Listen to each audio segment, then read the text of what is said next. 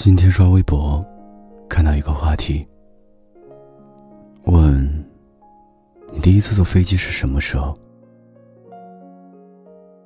人生有很多个第一次，大多我都记不清了。关于第一次坐飞机，我却记得很清楚，因为我第一次坐飞机，是因为他去的南京，那是我和他异地的第二年。那会儿我刚上大学，没什么存款，银行卡里的钱也只够我买一张飞往南京的单程票，还买不起直飞的。价格低的那一班需要到西安中转。十一月底正是西安雾霾最严重的时候。我是个健忘的人，但咸阳机场的 T 一航站楼我能记一辈子，因为那天飞机延误。我在机场滞留了一夜，得知我要去的时候，他着急的不行，怪我太冲动。如果真的想要见面，他回来就好了。我也不知道我当时哪来的勇气，只身一人就敢去往一座完全陌生的城市。一个人在机场的时候，看着来来往往的人，心里不是不害怕。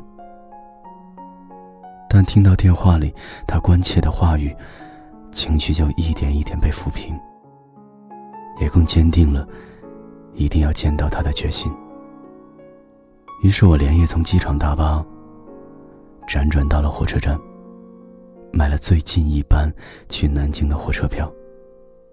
还好这一次，火车没有延误，把我带到了他的身边。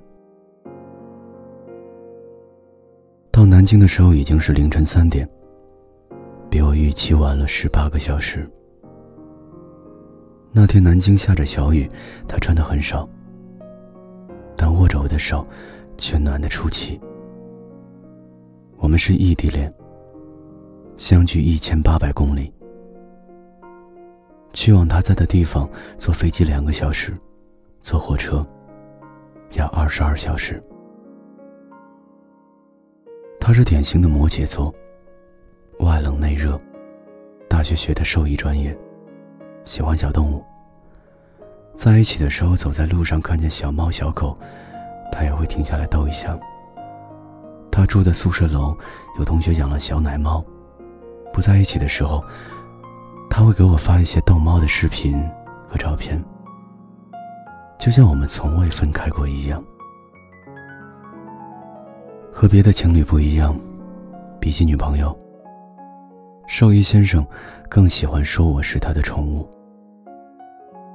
在我十八岁生日的那天，他送了我一条带钻的项链，告诉我，以后你就是我的宠物了，除了我身边，你哪儿也不许去。我记得有一次，我们一起在高铁上，我在他怀里睡着了。醒来之后，发现他左手拿着手机，右手轻轻的顺着我的头发，从头顶到发梢，和他平时顺猫毛的动作如出一辙。我以前是不相信异地恋的，但因为他，我信了。我高考失利，复读了一年。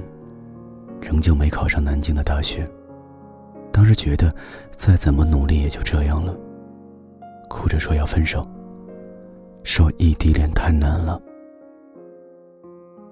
当时他安静的听我说完，然后帮我擦干眼泪，说了一句：“做宠物就要有一辈子的觉悟。你见过哪个宠物先抛弃主人的？”于是分手未遂。我也和兽医先生开始了异地恋，这是我们在一起的第三年。或许在别人眼中，我们只是一对再普通不过的异地恋情侣，但在彼此心里，我们就是闪闪发光的存在。因为他，我变得懂事，变得温柔，就连许久未见的闺蜜都由衷的觉得，我在一天天变得更好。我想是这样的吧，即使不在身边，他也给予了我足够的陪伴和支持。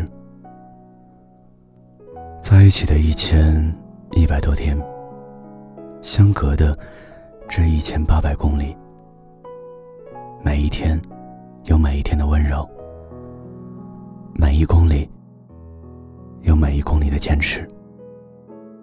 异地恋很难，但因为他，我有了对抗一切的勇气。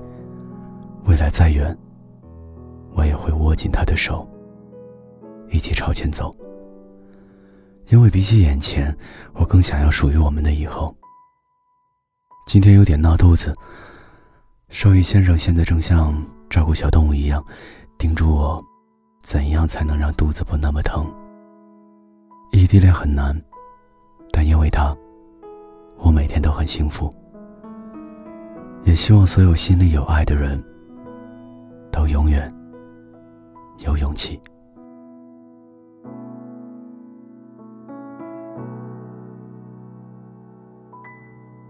如果我是一首歌，我愿意为你守护你的秘密，不让任何人听见，我会发笑，令你怀。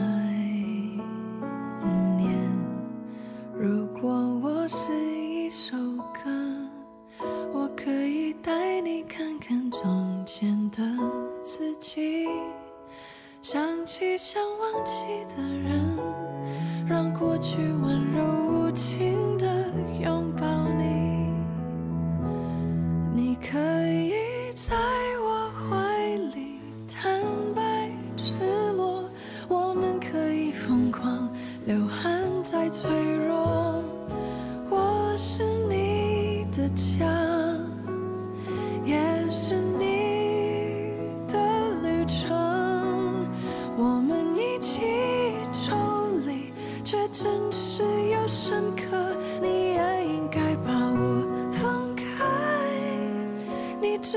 你随时都可以回来，我们因彼此而自由而存在。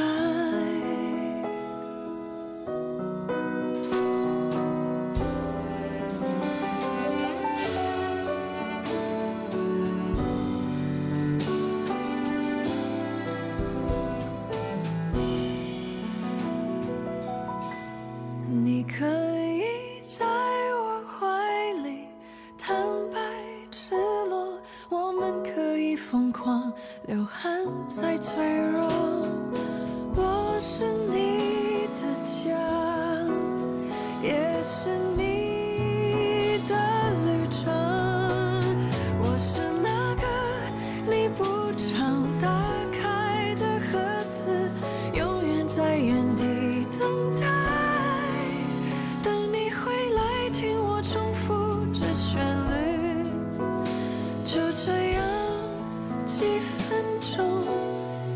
一辈子。